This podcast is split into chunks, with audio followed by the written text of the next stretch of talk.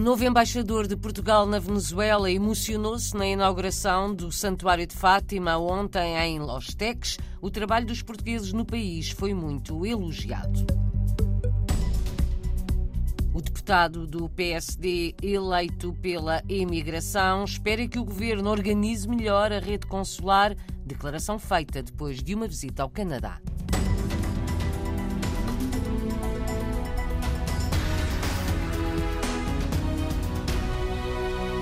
Começamos pela Austrália. Centenas de casas ficaram inundadas nas últimas 24 horas na área de Melbourne. Não há notícia de portugueses afetados. Milhares de pessoas tiveram de deixar as suas casas no estado de Vitória.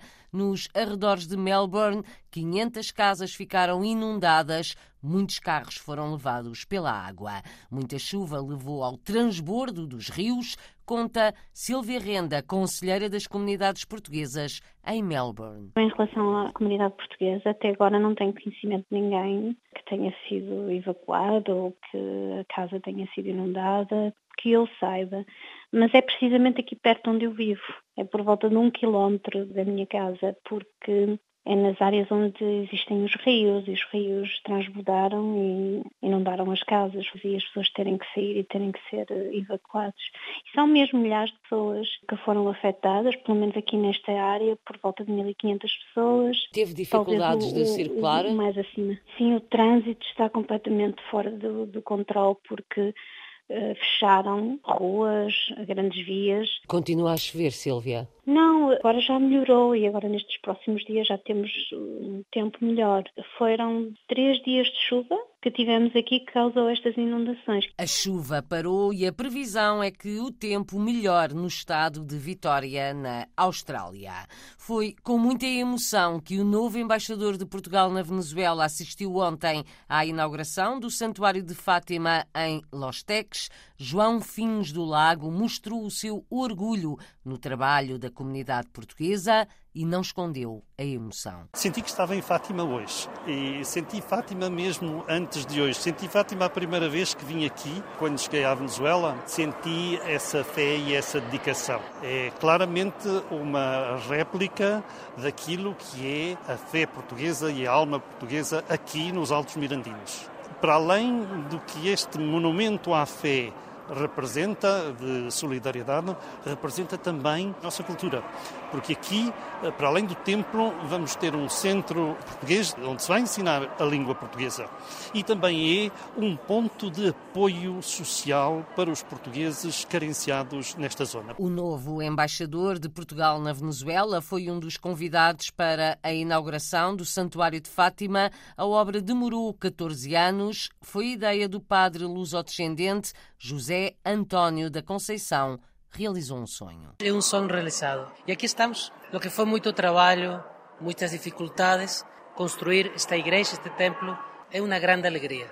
A alegria de ver a obra pronta, uma réplica do Santuário de Fátima na Venezuela. O arcebispo Baltasar Porras acha que é um marco dos portugueses. Uma réplica não tão em pequeno de lo que é o Santuário de Fátima allá em Portugal.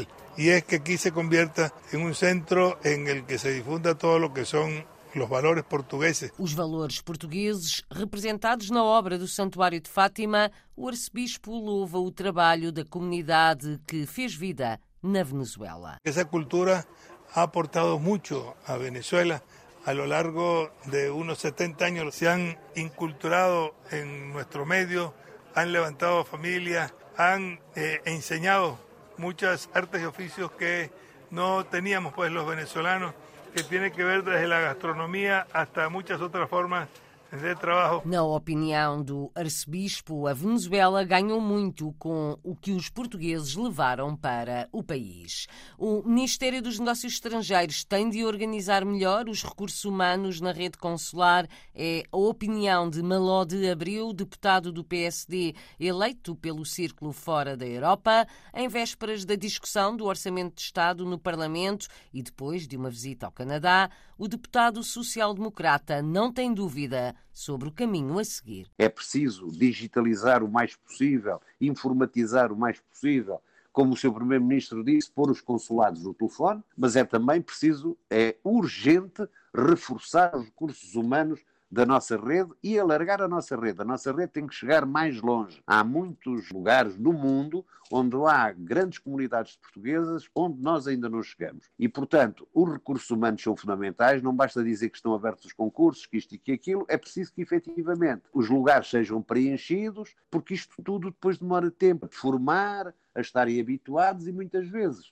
vão-se embora países em que o nível de vida é elevado e o que pagam às, aos funcionários não dá para viver necessariamente. Portanto, o Ministério dos Negócios Estrangeiros e o governo português têm que se organizar convenientemente relativamente aos recursos humanos da nossa rede consular. E espero, tenho sinceras esperanças, se da parte do Ministério das Finanças, que é quem costuma levar com as culpas todas e possivelmente as tem, acha que o assunto se pode resolver, resta saber se o Ministério dos Negócios Estrangeiros e se a Secretaria de Estado das Comunidades consegue de facto resolver o assunto, havendo meios financeiros para resolver. Ponto assente para o deputado do PSD é a igualdade entre todos os portugueses, independentemente do país onde vivem. Não pode haver portugueses de primeira que resolvem em Portugal rapidamente os seus assuntos e portugueses, não diria já de segunda, mas de terceira, são portugueses que não conseguem resolver com celeridade os seus problemas. Na visita que o deputado Malode Abreu fez à comunidade portuguesa no Canadá,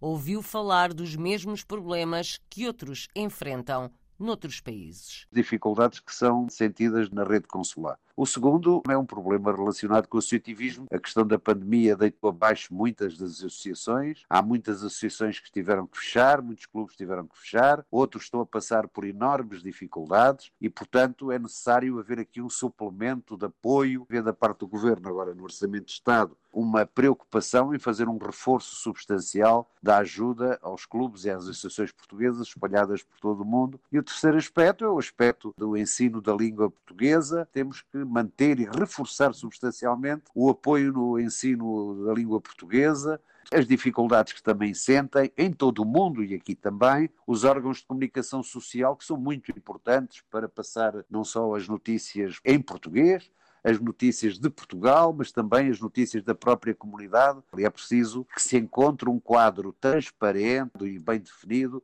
de apoio aos órgãos de comunicação social da DIAR. Deputado do PSD, Malode abriu em entrevista a Paula Machado depois de uma visita de seis dias ao Canadá que terminou ontem. No Reino Unido aumentam as dificuldades da população com a subida dos preços e a crise económica. Há cada vez mais pessoas a pedir ajuda nos bancos alimentares. A reportagem de Rosário Salgueiro, em Londres, ouviu os desabafos de uma mãe portuguesa. Está muito exagerado, está tudo muito caro. Onde é que sente mais aumento? Em que produtos é que sente mais aumento? É carne. As batatas fritas, acho que as crianças gostam, né? Crisps. Manteiga. A manteiga subiu muito. Encontramos Paula no centro português, no sul de Londres. As portas do Banco Alimentar abrem-se à quinta-feira. Esta mãe de quatro filhos, auxiliar da ação médica no maior hospital da capital inglesa, vê agora sobrar mês e faltar ordenado, como nunca tinha acontecido. Está tudo na mesma, ordenado está na mesma, não fico com nada. É tudo para recebeu e foi, e pagou as contas, acabou. Na conta da luz, da água, onde é que sente? É, para mim foi a luz. É a luz e das contas que está-me a dar um bocadinho mais dor de cabeça. Quanto pagava e quanto paga agora? Realmente eu estava nos 69 mensal, agora vou pagar, estou nos 80. O gás está nos 90 mensal, então ainda está para subir mais. 7 milhões de residentes no Reino Unido falham por falta de comida, pelo menos uma refeição por dia, revelam os estudos. As organizações humanitárias acreditam que a situação ainda vai piorar. Lisa Lopes, voluntária, sempre que pode, encontra cada vez mais vergonha escondida. As pessoas aqui, as doenças, os stresses, as depressões, está tudo, acontece a muitos deles. Eu tenho muitos a me dizerem não quero ser filmado, por favor não digam a ninguém que eu estou a vir. A inflação deverá atingir no Reino Unido os 11,3% antes do fim do ano. O mini orçamento de Liz Truss agravou o aumento das taxas de juro à habitação.